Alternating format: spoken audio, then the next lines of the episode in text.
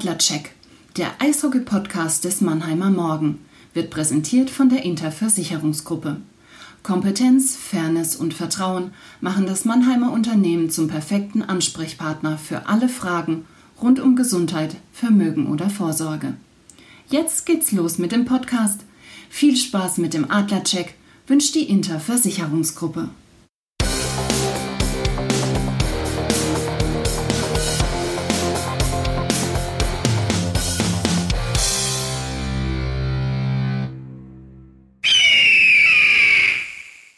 Hallo, liebe Puck-Fans, willkommen zum Adlercheck, dem Eishockey-Podcast des Mannheimer Morgen.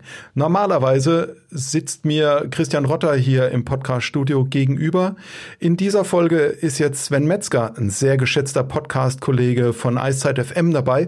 Sven, hallo, schön, dass du zumindest am Telefon dabei bist, Corona und wetterbedingt. Hi, wie geht's dir? Hi Chaco, danke für die Einladung. Mir geht's gut. Ähm, ich bin im Homeoffice, ich schaue mir den Schnee aus dem Haus von von innen an alles fein hier. Also mir geht's gut soweit. Danke. Ja, äh, du hast schon gesagt, Chaco, genau. Jan Kotula ist mein Name und wie bekannt, wir wollen gar nicht lang zackern, sondern gehen gleich in die Vollen. Das Eröffnungsbully. Los geht das. Sven, wir zeichnen die Folge am Montagabend auf. Das heißt, wir müssen leider die Analyse des Baden-Württemberg-Duells äh, der Mannheimer in Schwenningen am Dienstagabend äh, mal zur Seite kicken, weil in die Zukunft können wir, selbst du, äh, können wir beide nicht gucken. Aber es ist äh, genug passiert in den vergangenen 14 Tagen, äh, seit der letzte Podcast aufgenommen wurde.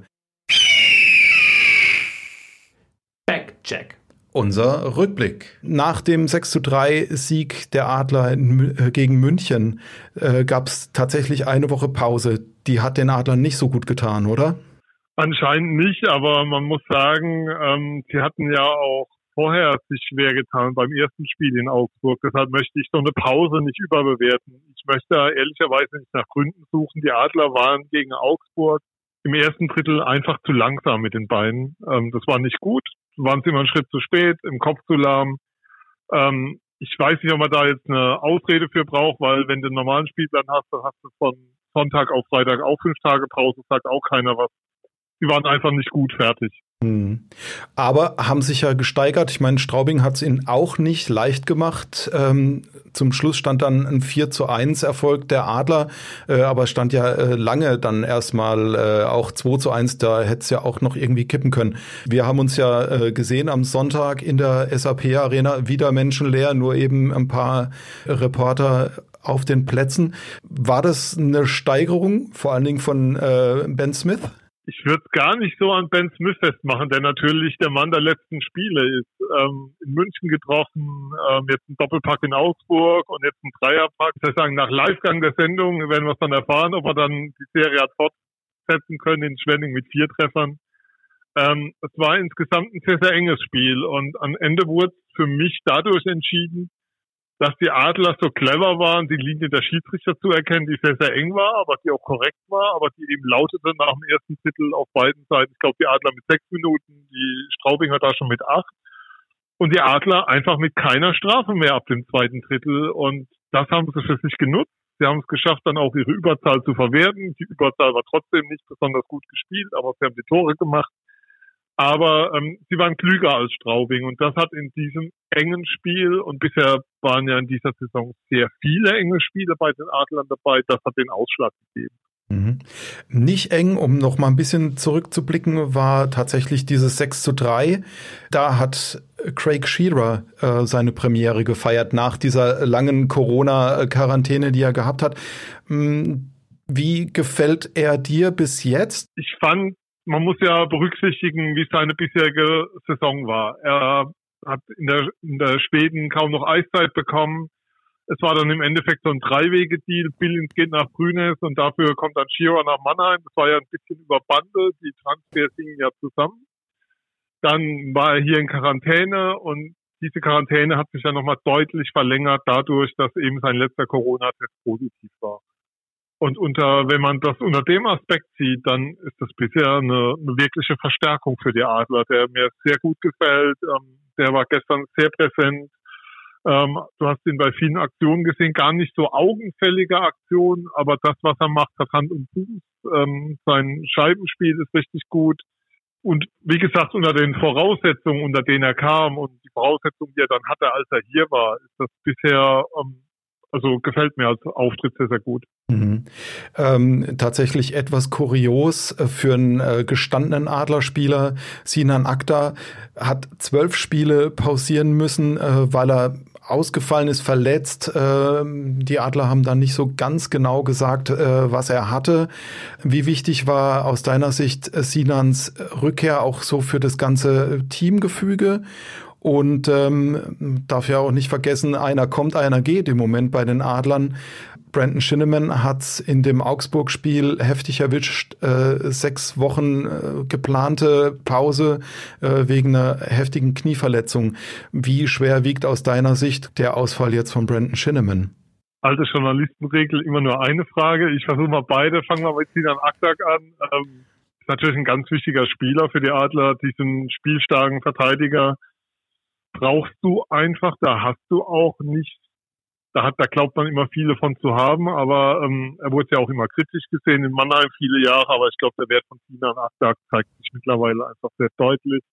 Ich glaube auch einfach, dass er noch ein bisschen braucht, wenn man sich den dünnen Kader anschaut, den die Adler momentan haben. Dann war es gut, dass Sinan Akdag zurück war, weil so war es dann eben möglich, dass du mit Moritz Wirth und Jörn Krupp gestern in der vierten Reihe zwei Verteidiger als Außenstürmer aufstellen konnte, was einfach zeigt, ähm, wie auf Kante genäht das Ganze ist, was die Personalsituation angeht. Und da trägt natürlich dann massiv dazu bei, dass Brandon Shinneman ausfällt, ähm, zweitbester Scorer bisher, ähm, hat ja auch schon einen Hattrick hingelegt. Ja, das ist natürlich ein herber Verlust, weil das war so ein Spieler, ich fand den in der Vorbereitung unglaublich stark. Dann hat er so die ersten Spiele gehabt, wo ich gedacht, hm, spielt er überhaupt mit? Ist er überhaupt da? Ist er sichtbar? Die Reihe mit Leubel und Eisenschmied hat auch gebraucht, weil auch Stefan Leubel natürlich nach seinem langen Ausfall, da war ja zehn Wochen raus, noch gar nicht bei 100 Prozent sein kann und immer noch nicht ist, wie Pavel Groß gesagt hat, aber die Reihe immer besser in Schwung kam, sich immer besser gefunden hat. Und der fällt jetzt eben der nächste Baustein raus und fällt raus für, die Adler haben es formuliert, bei optimalem Heilungsverlauf sechs Wochen.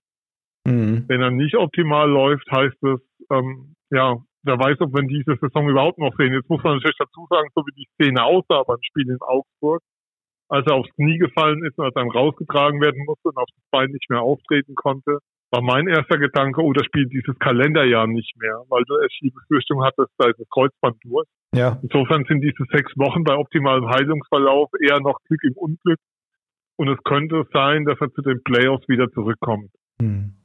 Um, die ähm, Konsequenz daraus ähm, ja. du. Nee, nee, nee, alles gut. Komm, die, das äh, die ist, Konsequenz das ist daraus ist aber, dass man, ähm, wir kommen mit Sicherheit noch auf den Neuzugang Taylor Leier zu sprechen, ja. dass eben nicht nur weiter einen Ersatz braucht für ähm, Andrew Deschardens, der Leier aus meiner Sicht nicht ist, sondern ähm, die Frage auch weiter dann im Raum steht, wird man für Brandon Shinneman Ersatz holen oder wird man sozusagen sagen, man läuft mit dem Kader durch und schaut dann eher nur, dass man noch einen Center findet und sagt, dass Leier der Ersatz für Shinneman ist. Mhm. Ja, also du hast den, äh, den Tyler Lyer, Taylor Lyer, äh, wir müssen mal schauen dann, äh, wie, er, wie er ausgesprochen wird, ähm, gerade ja schon erwähnt, äh, soll vielseitig sein, soll Center spielen können, soll auf dem Flügel spielen können. Ähm, hast du irgendwelche Informationen noch über ihn, außer jetzt das, was äh, Jan Axel Alavara, der Adler Manager und auch Pavel Groß, der, der Cheftrainer, über ihn gesagt haben? Also was man sagen kann, ist, wenn man sich seine Karriere anschaut, dann ist er nicht der Schadensersatz. Er ist von der Physis her mit 1,80 Meter groß und ich glaube, wir können uns auf Trailerleier einigen, dann doch hoffe ich mal an 82 Kilo ist er kein klassischer Center. Ähm, er ist Linksschütze. Für mich liest sich das eher nach einem, nach einem Flügelspieler, den du eben auch auf Center stellen kannst. Aber das ist von, von der Physis her und dem, was er körperlich mitbringt, ist es kein klassischer Center, weil er da in der Mitte einfach wegfliegt mit dem, was er hat. Ähm, sondern das ist eher einer, der dir auf dem Flügel hilft, Tore zu schießen als Linksschütze, den du wahrscheinlich auch auf beide Seiten stellen kannst. Ja. Kommt ja von Trinetz, kennt ja die Adler noch aus ähm, CHL-Zeiten, ähm, hat, hat NHL-Erfahrung, ist noch gar nicht so lange her. Ähm, ist, was mir gut gefällt, mit 26 ein Spieler, der bei weitem noch nicht fertig ist, sondern der auch noch Ziele hat und der noch in seiner Karriere auch noch Potenzial mitbringt und Entwicklungspotenzial mitbringt. Und dahingehend ist es so ein Transfer, auf den man sich schon freuen kann und einfach mal gucken kann, wie der sich entwickelt. Ja, also einer, der 2017 noch NHL gespielt hat ähm, und 2018 in der Saison, ähm, das ist noch nicht so lange her und der ist noch sehr jung. Also da ist viel Potenzial da und das kann einer sein, der in der DL dann mit Sicherheit aufforschen wird. Alles klar, super. Vorcheck. Unser Ausblick. Es geht Schlag auf Schlag am Dienstag. Das Schwenningen-Spiel haben wir schon gesagt. Dann am Freitag äh, geht's nach München nochmal für die Adler. Am Montag kommt dann Ingolstadt. Das sind ja auch die härtesten Verfolger äh, der Mannheimer.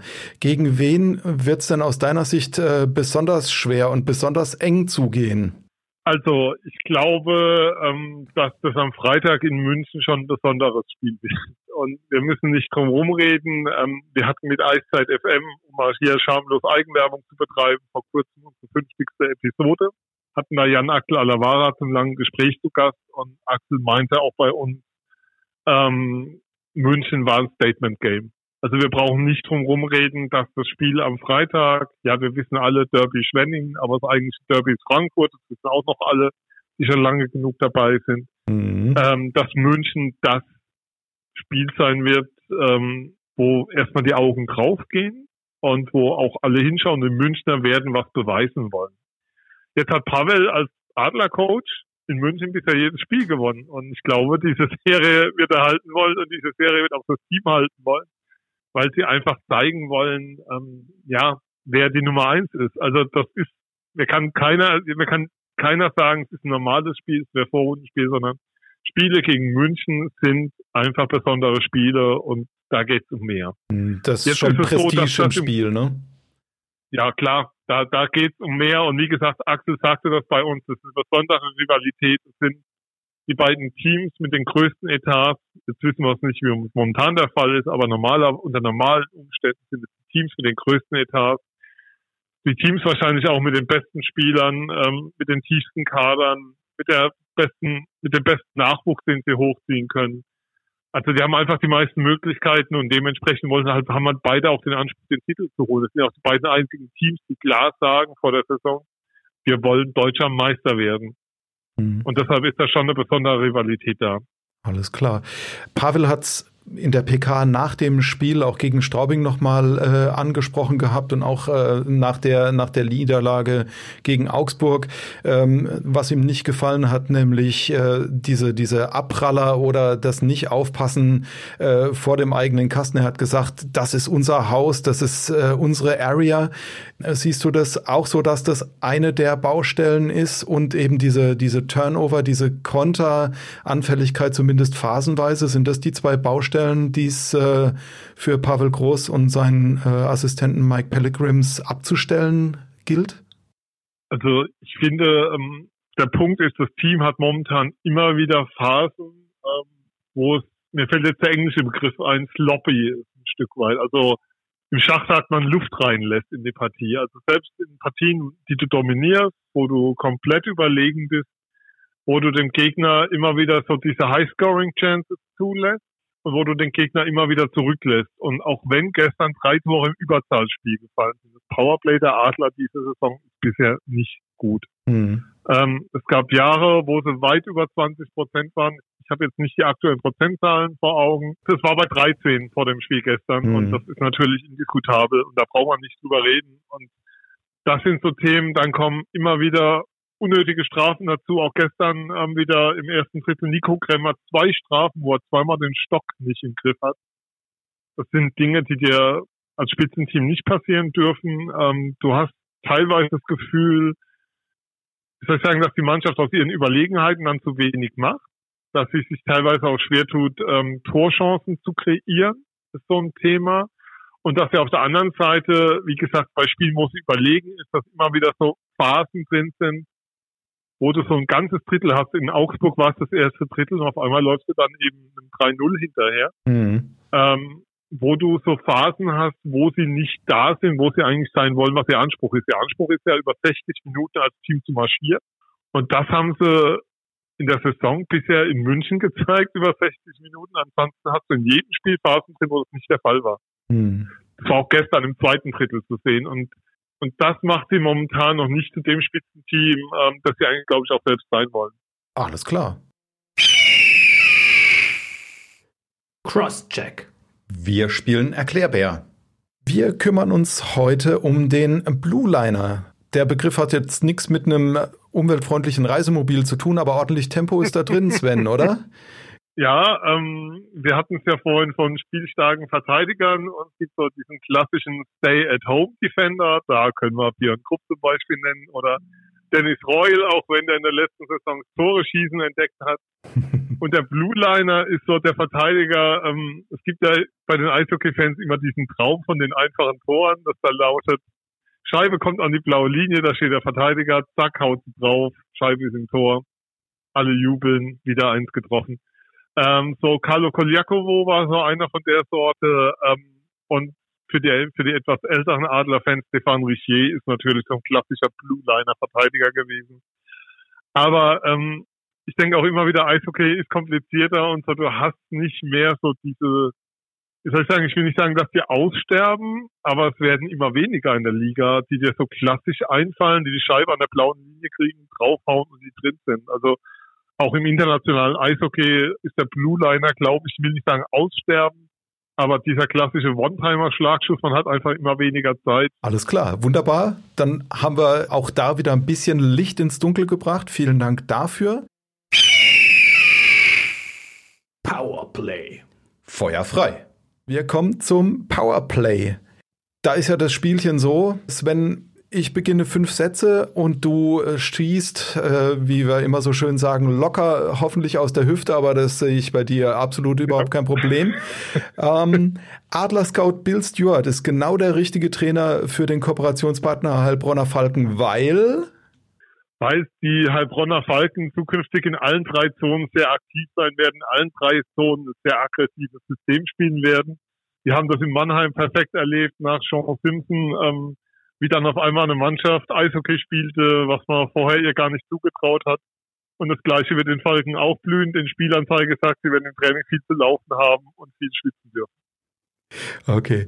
Dein Tipp, wann gibt denn die DEL den weiteren Fahrplan für die Saison raus? Vor dem 14. März, dem letzten Spieltag äh, dieser ersten Vorrunde? Ich gehe fest davon aus. Und wenn man der DL glauben darf, ist das Ganze ja eine Erfolgsgeschichte bisher die Saison. Ich sehe es mit gemischten Gefühlen, aber muss sie natürlich. Die Verzahnung wird jetzt kommen. Wenn sie denn kommt, wird man sie verkünden müssen. Ansonsten spielen wir weiter im Süden. Fände ich auch vollkommen in Ordnung. Aber es muss jetzt dann mal irgendwann eine Erklärung kommen. Weil was nicht geht, ist die Öffentlichkeit so lange Dunkeln zu lassen, wie es die DL momentan tut. Okay. Ähm, werden die beiden Spitzenreiter im Norden Bremerhaven, im Süden, die Adler, noch abgefangen? Ich habe vor der Saison in unserer Saisonvorschau bei Eiszeit SM getippt auf die Frage, wer deutscher Meister wird. Aber wie weit die Adler kommen, war die Frage. Da war der Christian Rotter bei uns zu Gast. Und mein Satz war, es wird spannend im dritten Finale und hat dann hinterhergeschoben gegen Bremerhaven. Insofern keine Ahnung, ob sie abgefangen werden, aber wenn du mich fragen würdest, momentan, wer setzt sich im Norden durch? Also wer kommt zumindest ins Halbfinale in den Playoffs? Dann wäre mit Sicherheit Bremerhaven dabei und wer kommt ins Halbfinale im Süden? Also wer sind die zwei Teams, bevor es dann über Kreuz geht? Da wären mit Sicherheit auch die Adler dabei. Okay. Wer ist denn für dich die größte Überraschung im Mannheimer Team? Oh, das ist tatsächlich eine Frage, wo ich kurz überlegen muss. Kein Problem. Ähm, weil Überraschung, ähm, dann doch Leistungssprung Björn Krupp. Also der hat echt eine Entwicklung genommen, die hätte ich ihm nach der letzten Saison nicht zugetraut. Also das ist was, wo, wo, was mich wirklich überrascht und was mich sehr positiv überrascht und angenehm überrascht. Er hat ja letztes Jahr eine Saison gehabt, wo sich wirklich alle gefragt haben, warum haben die den geholt? Und Pavel hat ihn ja lange schon in Wolfsburg als Spieler gehabt er muss ja irgendwas in ihm sehen, wenn er ihn holt. Da war schon so das Thema, passt das und kann der Mannheim und ist das nicht zu viel für ihn? Und dass er auch aus anderen Vereinen dann die Rückmeldung bekommen, dass keiner verstanden hat, warum die Adler ihn holt, zumal es ja ein Transfer war, der sehr früh damals bekannt gegeben wurde. Ja, und die Saison zeigt ja, warum ihn die Adler geholt haben. Macht, spielt eine starke Saison, hat sich läuferisch verbessert, Ähm, die dummen, unnötigen Strafen bleiben weg zum Großteil. Da passt ganz, ganz viel. Hat ja auch gestern, ist ja dann auch gestern zu Dennis Reul eingesprungen, die letzten zwölf Minuten in der Verteidigung. Das ist mit Sicherheit die Überraschung der Saison bisher. Okay, super. Und äh, fünftens, aber nicht äh, last but not least, äh, von welcher DEL-Mannschaft hättest du dir tatsächlich mehr erwartet? Straubing, muss ich eindeutig sagen. Straubing hat den Kader weitestgehend zusammengehalten, ähm, haben ja eigentlich nur Stefan Leutl nach Mannheim abgegeben, haben ansonsten weiter Connolly, Williams, Lagunier, das ganze Team ist zusammengeblieben, haben im Tor mit Matt Robson einen tollen Ersatz für Sarkov gefunden und haben es aber nicht geschafft, ihre überragende Saison vom letzten Jahr, wo sie ja Dritter waren, ähm, nach der vorzeitig beendeten Saison, ähm, ihnen geht ja jetzt auch die CHL-Quali durch die Lappen, weil das ja neu ausgespielt wird diese Saison haben es nicht geschafft, das zu konservieren, was mich sehr überrascht, weil ich zum einen von Tom Vogel sehr viel halte als Coach, aber auch auf der anderen Seite den Kader für sehr, sehr stark halte. Und dass sie da gerade so abschmieren, habe ich zwar getippt in unserer Saisonvorschau, ähm, aber ehrlicherweise nicht erwartet. Okay, vielen Dank für die Analyse. Offside. Unser Blick über den Tellerrand. Sven, du hast das Interview mit Jan-Axel Alavara, dem Adler-Manager, schon angesprochen. Das war zum Jubiläum zur 50. Sendung. Soweit sind wir hier mit, mit dem äh, Adler-Check noch lange nicht. Was hat dich denn in dem Interview am meisten äh, tatsächlich äh, überrascht? War es, dass die Planungen wirklich so lange im, im Voraus sind, dass da wirklich zwei bis drei Jahre ins Land gehen? Oder war es ein anderer Punkt, den, den Axel gebracht hat? Also überrascht ist ist immer so ein schwieriges Wort. Ähm, überrascht hat mich schon diese, diese Langfristigkeit der Planung.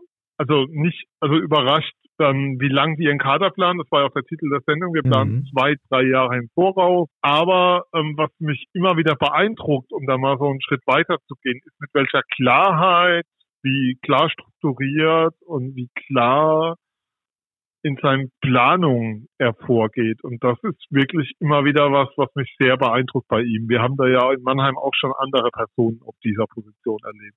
Mhm. Ja, also ein, ein Punkt war ja auch, dass er wirklich äh, mal erklärt hat, wie eng der Kontakt auch äh, zum Kooperationspartner zu den Falken ist. Also dass das äh, nicht äh, quasi so ein Ausbildungsbetrieb ist, den sie nie im Blick haben, sondern dass sie da sehr, sehr enge Absprachen halten. Ne? Also ja, das ist, ähm, man sieht ja auch jetzt bei der Trainerentscheidung. Ähm, also das, das geht schon sehr, ich will nicht sagen in die Richtung Farmteam, das ist nicht so viel, aber es ist mehr als eine normale Kooperation, wo du Spieler zur Verfügung stellst, wo mal Absprachen stattfinden, sondern ähm, es geht ganz klar darum, Heilbronn ist der Ausbildungsverein für Jungadler einerseits, sozusagen für junge Spieler, die einen Sprung schaffen, Axel sagt eben, ähm, die Spieler brauchen Eiszeit. Die Spieler müssen auf Eis, die Spieler müssen auf On-Eis und Off-Eis trainieren. Die Spieler brauchen diese Trainingszeit. Ähm, das ist wichtig, dass sie die bekommen, weil das die Phase ist, wo sich entscheidet, wie ihre Karriere weiter verläuft. Also mit 25 entscheidet sich nicht mehr, wie deine, ob du noch DL-Spieler wirst, ob du weiter DL2 spielst. Also im Normalfall sondern das entscheidet sich in so einer Phase, ich sag mal zwischen 17 und 21, 22, wie deine weitere Karriere verläuft. Und da ist die Phase, ähm, wo es entscheidend ist, dass die Spieler eben diese Angebote bekommen, dass sie ähm, entsprechend trainiert werden, dass sie die entsprechenden Skill-Coaches um sich haben. Wir hatten ja Percy Hasan hier. Jetzt macht das Ganze Marcel Gottsch, von dem Jan Axel Allerwacher total begeistert war. Also er schwärmt in höchsten Tönen von ihm.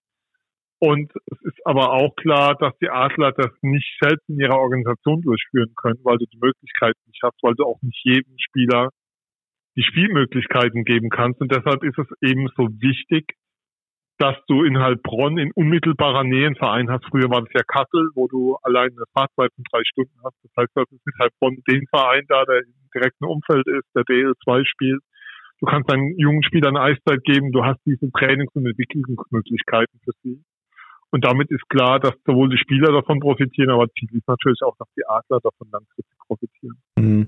Und du hast ja eben auch die Verzahnung wirklich äh, ab den Jungadlern äh, und eben dann nicht mehr so eine so eine Lücke, äh, so ein so ein schwarzes Loch quasi, äh, bis dann die wirklich ganz guten es in die DEL schaffen, sondern dieser Übergang ist ja dann äh, mit den Heilbronner Falken, mit dem dann eben auch die Philosophie abgestimmt ist, äh, ist ja deutlich äh, geringer geworden diese Lücke, ne? Ja klar, also früher war ja so, Jungadler fertig, zu Adlern reicht nicht, auch gehst halt woanders hin. Also das mhm. war ja immer so das Thema, was du hattest. Man muss ja irgendwann mal drüber nachdenken, welche Spieler alle in der Organisation waren und die dann woanders aufgetrumpft haben. Ähm, und da gibt, ich glaube, da bekämen wir eine ganz gute Mannschaft zusammen. Also das, da, du könntest ein gutes Team zusammenstellen mit Spielern, die bei den Jungadlern waren und dann von der Organisation nicht mehr so beachtet wurden, wie es eigentlich notwendig gewesen wäre. Und das ist so eines der großen Learnings oder eine ja, der großen Baustellen gewesen, der man sich ja sofort angenommen hat, als damals das, das Trio Groß Pellegrims ähm, Alavara hier antrat. Und die Lücke hat man ja sehr, sehr schnell geschlossen, indem man damals die Kooperation mit Heilbronn begonnen hat, indem man gesagt hat, man stellt, man stellt Skills Coaches zur Verfügung. Ich weiß auch, dass sie sehr nah dran sind, was die Trainingsbeobachtung angeht, was die Spielbeobachtung angeht da findet einfach ein ganz anderer Austausch statt und natürlich kannst du damit auch deinen jungen Spielern ein ganz anderes Angebot machen als bisher. Also bisher war es ja immer so, ähm, also wir kennen das ja noch von früher, nach dem Motto, da wurde jungen Spielern dann gesagt, ja, erzähl mir doch mal, was du für uns tun kannst. Und du denkst so als junger Spieler, ich spiele ja seit vier Jahren in der Organisation, ihr müsst mich doch mal beobachtet haben, ihr müsst doch wissen, was ich kann und wissen, wie mein Entwicklungs, wie, wie stellt ihr euch denn meinen Entwicklungsplan vor? Und das hat sich eben jetzt komplett gedreht. Das ist so eine der zentralen Baustellen. Ähm, ich glaube auch, und das ist ein weiterer Punkt, der große Unterschied zu München momentan ist, dass Pavel Groß den jungen Spielern im DL-Team Eiszeit gibt, auch in der Crunch-Time. Also wir haben es ja auch gestern gesehen, diese vierte Reihe ähm, war sehr wohl auf dem Eis. Also um mit den Verteidigern nebendran. Valentino Klos war viel auf dem Eis gestern. Ähm, wir sehen Moritz Elias in der Crunchtime, wir sehen Moritz Elias in, o ja, im Powerplay, Powerplay, auf dem ja. Eis. Das heißt, ähm, Pavel Krug, du hast als junger Spieler, wenn du bereit bist, diesen Weg zu gehen, der mit Sicherheit kein einfacher ist, wenn du, glaube ich, bei Pavel Groß trainieren musst. Wir hatten mal eine Sendung mit David Wolf, wo wir gefragt haben, wo die Vorbereitung härter ist, Hans Sach oder Pavel Groß. Und David meinte dann nach einem Lacher, dass es bei Pavel härter sei. Ähm, was man ihm auch sofort glaubt, Weg, ne? Ist, ja, aber es ist ein Weg, der dich zum DL-Spieler machen kann. Ich glaube, das ist, das ist so die entscheidende Perspektive. Und du weißt, wenn du das geschafft hast, wenn du bereit bist, diesen Weg zu gehen, dann kriegst du auch deine Eiszeit. Und du versauerst nicht mit zwei, drei Wechseln im Spiel auf der Bank, sondern wenn du dann im Kader bist, in der vierten, selbst wenn es nur in, in Anführungszeichen nur in der vierten Reihe bist, du bekommst deine Eiszeit und im dritten Drittel wird nicht automatisch die Bank kürzer gemacht, sondern mit drei Reihen gespielt. Und das mhm. sind, glaube ich, so Funde, mit denen du unglaublich gut wuchern kannst momentan, weil du sehr attraktiv natürlich dann auch bist für Nachwuchsspieler. Ja. Einer, der sich tatsächlich quasi noch so durch die alte Schule zumindest zum Teil durchgebissen hat, äh, ist der Robo äh, Dennis Reul. Heute am, am Montagnachmittag wurde bekannt gegeben, dass sein Vertrag bis 2023 verlängert wurde. Äh, ist damit wirklich einer der dienstältesten Adler jetzt. Aus meiner Sicht höchst verdient, auch weil er sich tatsächlich im wahrsten Sinne des Wortes immer reingeworfen hat in, in alles, was, äh, was nötig war, um den Adlern zum Erfolg zu verhelfen. Äh, auch wirklich, du hast schon angesprochen, er hat jetzt das Tore schießen entdeckt in der vergangenen Saison. Eine Entwicklung, die ihm auch nicht jeder zugetraut hat. Da hat man immer gedacht, das ist halt der, der große Kerl, der alles abräumt, aber das ist ja nicht der Fall. Nee, vor allem, er hat mittlerweile, also was du immer sagen musst, seine Aktion, er spielt ja schon physisch und hart, aber fair. Also die, die Vertragsverlängerung ist ein echter No-Brainer. Also ich glaube nicht, dass da auch nur irgendwie einer eine Sekunde gezuckt hat und überlegen, ob die ihm zwei Jahre gibt. Ich meine, für die Adler heißt es weiter tolle T-Shirts verkaufen. Ähm, Dennis Reul traurig, Dennis Reul jubelt, Dennis Reul lächelt. Ähm, also ich weiß nicht, das T-Shirt müsste im Fanshop noch geben, wer es nicht kennt. Äh, sensationelles Teil. Und für die Presse heißt es weiterhin zwei Jahre, wenn wir es denn mal wieder machen dürfen. Tolle Einzelinterviews mit Dennis Reul, wo du unglaublich viel bekommst. Nein, es ist ein großer Schweiger, aber es ist ein Abwehrspieler, wie du es in Deutschland in der Form, weiß gar nicht, so viele gibt. Auf dem Niveau hast du von der Sorte nicht viele, die so eine Physis mitbringen und die einfach unglaublich körperlich spielen, immer noch einen Check mitgeben und einfach ein ganz wichtiger Bestandteil der Verteidigung. Und wie gesagt, ich glaube nicht, dass da irgendwie auch nur eine Sekunde überlegt wurde, ob das, ob man da zwei Jahre verlängert oder nicht. Overtime. Da war noch was. Sven, du hast mir erzählt, dass ihr bei SZ FM noch was Besonderes in petto habt. Es geht nach Kanada. Wohin genau und wann? Äh, wir werden nächste Woche eine Sendung aufnehmen. Ich kann noch nicht zu viel verraten. Das, da müssen wir noch ein Ach, bisschen komm. die Spannung hochhalten. Am kommenden Dienstag schalten wir nach Kanada, genau, und zwar nach Ottawa. Die Adlerfans werden jetzt schon wissen, worum es da geht. Wir schalten nicht zu Tim Stützle, so viel können wir sagen, aber wir schalten zu einem Mann, der die Organisation der Senators sehr, sehr geprägt hat und der die Geschichte der Senators sehr geprägt hat. Und für uns heißt das natürlich, wir können unseren Hörerinnen und Hörern nahebringen, ähm, die Geschichte der Senators, in welches Team kommt er da, welche Erwartungen gibt es in Ottawa. Da ist ja sehr viel Unruhe um die Senators in den letzten Jahren den Besitzer gewesen. Wie ist die Situation dort momentan? Wie sind die Erwartungen an Stützle? Und wie ist auch die Perspektive von Tim Stützle mit den Senators, die ja ähm, auch diese Saison, ich glaube, zwei Siege in elf Spielen, eines der schlechtesten Teams der NHL sind, obwohl Stützle da wirklich sehr gut performt hat in den ersten, in seinen ersten Spielen der NHL. Einer der jüngsten Spieler, der mit 18 ähm, drei Punkte gemacht hat in einem Spiel für die Senators in der Geschichte der Franchise. Sven, ganz, ganz lieben Dank. Ich kann nur sagen, ich hoffe, wir hoffen, dass es euch gefallen hat. Wenn ja, dann lasst uns gerne ein Like da oder noch besser abonniert den Adler Check bei äh, Apple, Amazon, Deezer und Co., wie sie alle heißen. Äh, natürlich freuen wir uns auch über Rückmeldungen, die bitte schicken an podcast.mamo.de. Und da mache ich jetzt dann quasi Werbung in eigener Sache. Wer noch sportlich noch was auf die Ohren bekommen möchte, der hört sich äh, das Buwegebabbel meiner Kollegen Alex Müller und Thorsten Hof an, die sich um den SV Waldhof Mannheim kümmern. Sven, es hat mir extrem viel Spaß gemacht. Vielen Dank für die Zeit, die du dir genommen hast und äh, vielen Dank für deine Expertise, die du hier in unseren Podcast reingebracht hast. Vielen Dank dafür. Ich sage vielen Dank für die Einladung und jederzeit gerne wieder. Perfekt. Okay, dann bleibt mir nur zu sagen, bitte alle da draußen, alle, die uns hören und auch zukünftig hören, bleibt gesund und in 14 Tagen hören wir uns hoffentlich wieder. Dankeschön.